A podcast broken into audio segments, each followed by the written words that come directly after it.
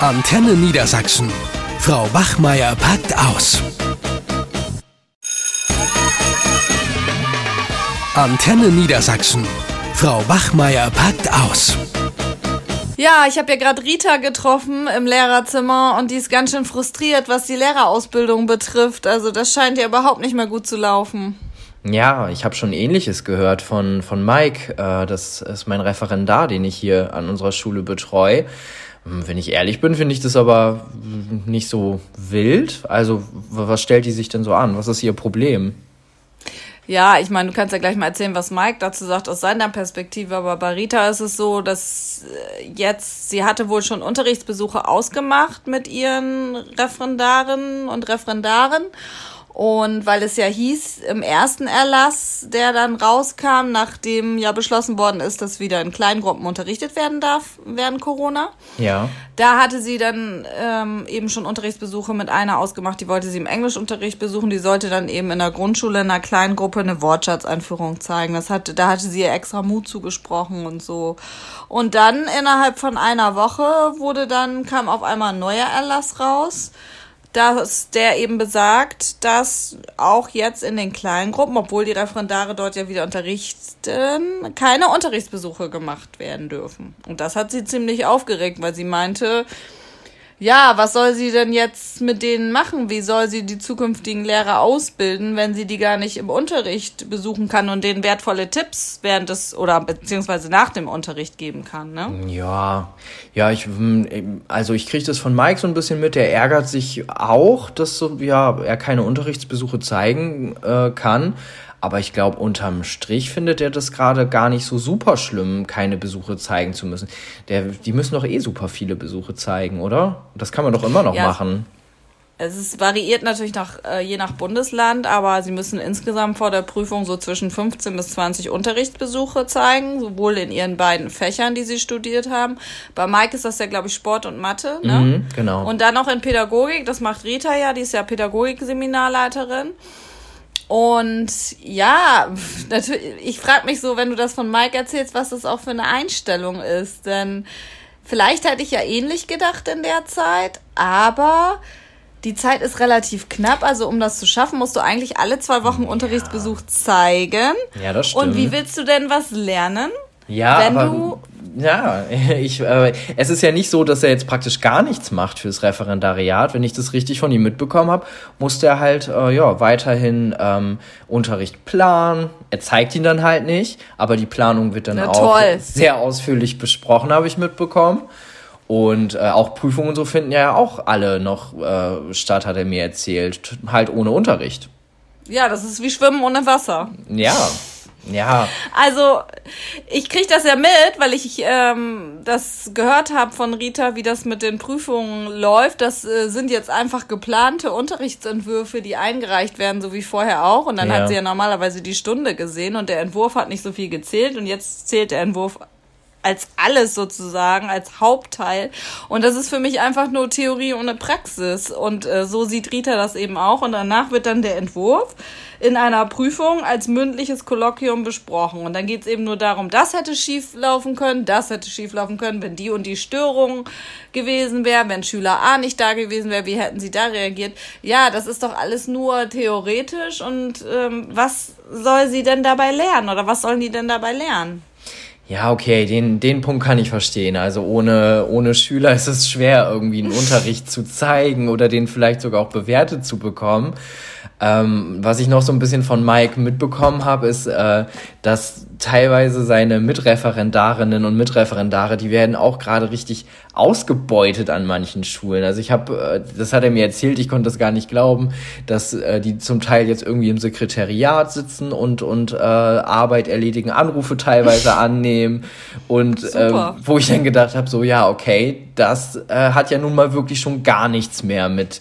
Also das ist ja noch weiter weg als diese theoretische Planung. Ja, ne? stimmt. Also die, die, die, das verstehe ich dann teilweise gar nicht. Und ich habe das so mitbekommen, dass Schulleiter das so auch ganz gerne wohl so nutzen, nach dem Motto, ach cool, wir haben ja hier einen Referendar oder eine Referendarin, die kann jetzt ja mal so ein paar Sachen machen, die sie ja normalerweise nicht machen müsste. Aber bevor sie gar nichts tut, setzen wir sie mal hier ins Telefon. Ja, das ist natürlich heftig. Also bei Mike habe ich ja nur mitgekriegt, dass der einen Mathe-Abschlusskurs hat. Der musste bei uns ja jetzt zum Glück keine Aufgabe im Sekretariat übernehmen, oder? Nee, bei, deswegen glaube ich auch, ist er ganz entspannt, weil er mitbekommt, wie, wie, ja, sagen wir mal, bescheiden das halt bei anderen läuft, ne? Und ähm, wir haben ja bei uns an der Schule noch so das Glück, wir sind jetzt zwar nicht tip-top digitalisiert, so würde ich unsere Schule weiß Gott nicht nennen, aber wir haben mhm. zumindest so die Möglichkeit, die Schülerinnen und Schüler per Mail zu erreichen, auch wenn wir nicht immer eine Antwort bekommen.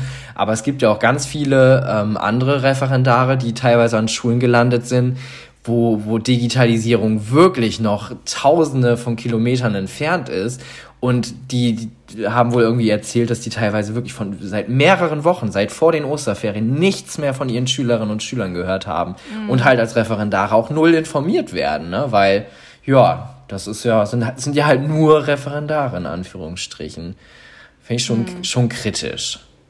Also ich finde das auch aus deren Sicht, wenn man jetzt die Referendare sieht oder die Lehramtsanwärter, für die ist das natürlich auch eine schwierige Situation, weil die auch immer nicht wissen, wie geht's weiter. Jetzt nach den Sommerferien dürfen wir da wieder Unterricht zeigen. Ich weiß ja jetzt zum Beispiel bei Mike, der hat noch nicht eine Unterrichtsstunde gezeigt. Ne? Und mhm. die sind mhm. natürlich auch unsicher mit diesen Alternativleistungen, mit diesen Entwürfe schreiben, weil das ja auch nur theoretisch ist ich glaube ja, dass es eher ein Vorteil ist für die. Viele von denen sehen das ja, glaube ich, nicht so, erzählte Rita mir. Die haben unheimliche Ängste ne, und wissen nicht so richtig, wie sie mit der Situation umgehen sollen. Ich frage mich nur, ist der Lehrermangel bei uns so groß, dass wir nicht einfach die Ausbildung, die Lehrerausbildung ein bisschen nach hinten verlegen können und sagen können, ja, okay, die machen jetzt einfach, die zum ersten, zweiten angefangen haben, so wie Mike, die machen jetzt einfach ein halbes Jahr länger? Ja, also das kann ich tatsächlich nicht beantworten. Also wenn ich das so ähm, bei Mike mitbekomme, der ist halt, ne, wie gesagt, noch, noch ganz entspannt, glaube ich, weil der ja generell zu den, würde ich sagen, entspannteren Referendaren gehört. Ähm, er hat aber auch schon so ein paar Unsicherheiten bezüglich der Zukunft geäußert, ne? weil er kriegt das jetzt ja gerade mit, wie ganz viele Leute auch einfach verheizt werden, sie bekommen keine Informationen und man lässt jeden so ein bisschen allein und ich glaube, er hat sich auch die, die Ausbildung so ein bisschen anders vorgestellt. Also ich merke das bei mir in der Betreu Betreuung, ne, wenn der sich bei mir gemeldet hat und irgendwas wissen wollte. Ich habe ihm natürlich noch geantwortet, gar keine Frage, aber das war jetzt auch für mich nicht irgendwie so großartig mit einer besonderen Eile versehen, weil ich gedacht habe, so, ja komm, ne, beantworte ich dir gerne, aber es passiert ja gerade sowieso nichts. Also chill mal. Ne, diese Mentalität und ich glaube schon, dass da viele angehende Lehrkräfte echt gerade richtig desillusioniert äh, vor dem Thema sitzen, die sich so gefreut haben auf die Ausbildung, endlich mal nach, keine Ahnung, vier, fünf Jahren studieren vor einer Klasse stehen.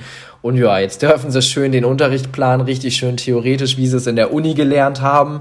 Und äh, dürfen sich von irgendwelchen Leuten Fragen stellen, wie äh, so Fragen lassen wie, ja, was würden sie tun, wenn das und das und X und mhm. Y da käme ich mir relativ verarscht vor, glaube ich. Ja, und sie werden ja in den Kleingruppen auch durchaus eingesetzt, dann aber auch hauptsächlich ohne Betreuung. Ne? Sie sollen ja eigentlich vom Mentor oder einer Mentorin betreut werden und das haben wir im letzten Podcast auch angesprochen. Es fehlen eben die Lehrkräfte, das heißt, sie werden jetzt hauptsächlich auch alleine eingesetzt. Ne? Das ist natürlich auch ein Problem. Die haben auch da so gut wie keine Betreuung und Unterstützung.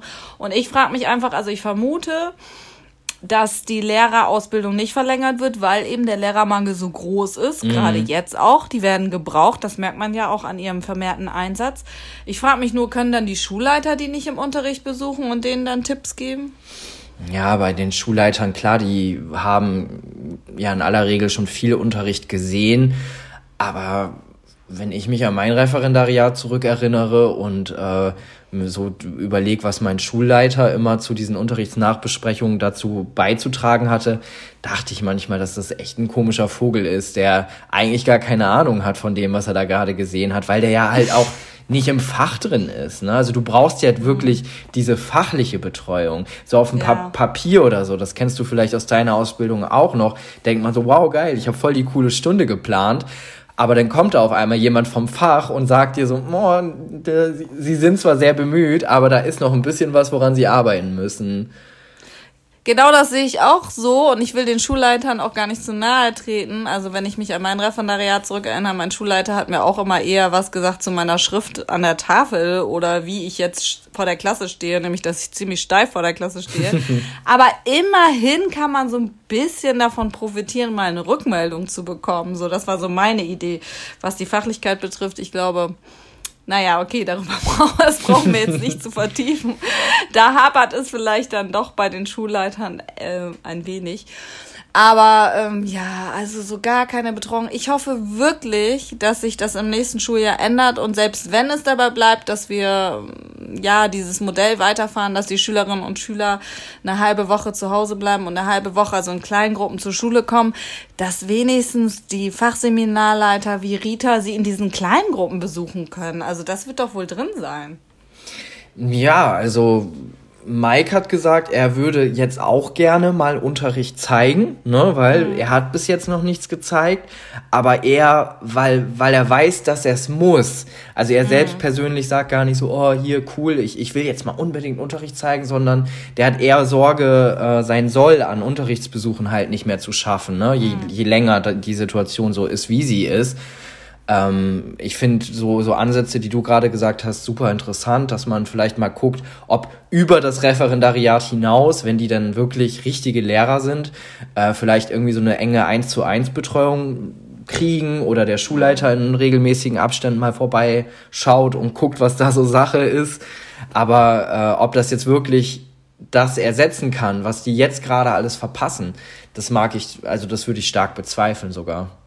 Das glaube ja, ich nicht. Ja, das sehe ich auch so. Vor allen Dingen, ich hoffe ja nicht, dass das so weitergeht und die das nächste Halbjahr auch keine Unterrichtsbesuche zeigen, beziehungsweise sonst haben sie auch noch diese Seminarhospitation, die hatten wir ja auch, dass sie auch mal Unterricht sehen von mhm. anderen Anwärterinnen.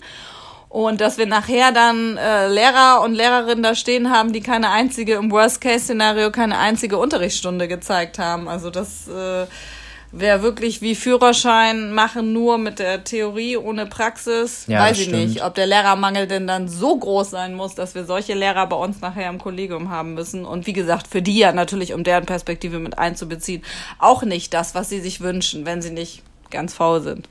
Ja, und es, es, es ähm, bleibt ja auch noch, ähm, wenn ich überlege, im, im Referendariat habe ich für mich abschließend erkannt, so, jo, das ist es, das ist der Job, den ich machen möchte. Das ist zwar super anstrengend, aber ähm, ich habe auch diese positive Bestärkung von meinen ähm, Ausbilderinnen bekommen, die mhm. gesagt haben, hier, jo, sie sind hier richtig, ne? Jetzt müssen sie noch ein bisschen ans Fachliche ran, aber dann läuft das schon. Und das hat mich äh, sehr gefreut und bestärkt in dem, was ich gemacht habe. Und wenn ich jetzt an Mike denk, der macht da zwar irgendwie seinen Unterricht, zum Teil auch fachfremd ist der ja gerade unterwegs, aber ähm, er er denkt immer wieder die ganze Zeit so, oh Mist, ähm, mache ich hier überhaupt gerade Unterricht? Also der, der, der, der hat immer das Gefühl, alles schlecht und falsch zu machen. Und das tut mir so leid für ihn, weil, weil da ist niemand, der ihm sagt, so, jo, du bist hier auf einem guten Weg, aber du musst noch mal da und da gucken, na, setz dich mal noch mit dem und dem auseinander. Der macht halt alles so ein bisschen nach, nach Trial and Error. Der hat letztens so ein paar verschiedene Gruppenmethoden ausprobiert und äh, war total, ja, so desillusioniert und ich konnte ihn dann auch nicht mehr beraten. Ich habe es ja nicht ja, gesehen. Ich finde auch nur, weil die vor der, Klasse, vor der Klasse überleben, heißt das ja noch nicht, dass sie deswegen wirklich unterrichten können. Also es gibt ja schon viele, die ins Referendariat gehen und vorher Vertretungslehrer waren und Stimmt. die dann trotzdem total schlecht waren, wenn es um das Fachliche ging oder auch Zieltransparenz, Methodenvielfalt, diese ganzen Dinge, ähm, um wirklich so eine Passung von, von dem, was ich plane, ähm, dann auch umsetzen kann im Unterricht und nicht einfach dieses, oh, ich kann die Klasse irgendwie dazu bringen, dass die bis zum Ende der Stunde ruhig sind und irgendwie gearbeitet haben. Das ist ja auch nochmal ein Riesenunterschied, ne? Und das ist vielleicht jetzt auch so ein bisschen so eine Illusion, dass die kleinen Gruppen haben und denken, ach, das klappt ja irgendwie und das läuft alles, aber äh, wirklich ja, zielorientierten Unterricht äh, zu planen und durchzuführen, äh, da liegen ja oft noch Welten zwischen. Also ich bin sehr, sehr gespannt und hoffe natürlich darauf, dass wir im nächsten Halbjahr oder beziehungsweise im nächsten Schuljahr ähm, dann wieder die Lehrer und Lehrerinnen, dass sie wieder richtig ausgebildet werden können. Ja, und vor allen Dingen auch, wenn man nochmal an die Schülerinnen und Schüler denkt, ne, die später dann richtig. mit den Lehrerinnen und Lehrern konfrontiert werden, die im Zweifelsfall, du hast es gerade so schön Worst Case genannt, ähm, noch nie ernsthaft überprüft wurden, sondern immer nur auf dem Papier alles geplant haben. Mhm. Und ähm, ob das so gut geht, wage ich tatsächlich dann auch zu bezweifeln. Ne? Weil, ja, ja, du hast es eigentlich perfekt zusammengefasst. Nur weil man vor einer Klasse überlebt, heißt es nicht, dass man äh, ein guter Lehrer oder gute Lehrerin ist. Vor allen Dingen befürchte ich, dass dann jetzt viele durchrutschen, die sonst auch durchgefallen wären durch die Prüfung, um oh. das nochmal am Rande ja. anzumerken. Das kann ich mir zumindest sehr gut vorstellen, dass äh, mhm. äh, gerade in dieser aktuellen Situation man bei ganz vielen, so wie man es wahrscheinlich bei Schülerinnen und Schülern auch macht, ist das sicher am Studienseminar gerade ähnlich. Oder hat Rita dazu noch irgendwas gesagt? Sie hat nur gesagt, dass man das ja nicht richtig überprüfen kann, weil anhand des Entwurfs kann man ja nicht, kann man ja nur vermuten, dass irgendwas nicht geklappt hätte. Und selbst wenn es ein schlechter Entwurf ist, bringt, ist es schwierig, dann da eine 5 zu geben, weil man es ja nicht überprüfen kann, ne? Ja, also im Zweifelsfall für äh, den Angeklagten, beziehungsweise in dem Fall für die Anwärter. Hoffen wir, dass sich das dann noch ändert. Ne? Wir gehen mal von dem Positiven aus und dann werde ich mal jetzt in den Unterricht huschen. Jo, tu das. Ich äh, melde mich mal irgendwie noch später bei Mike und frage mal, was bei ihm so Sache ist. Und ich glaube, ich fühle ihn mal ein bisschen mehr auf den Zahn und äh, trete ihn in den Hintern. Ja, guck du ihm mal zu beim Unterrichten. Alles klar.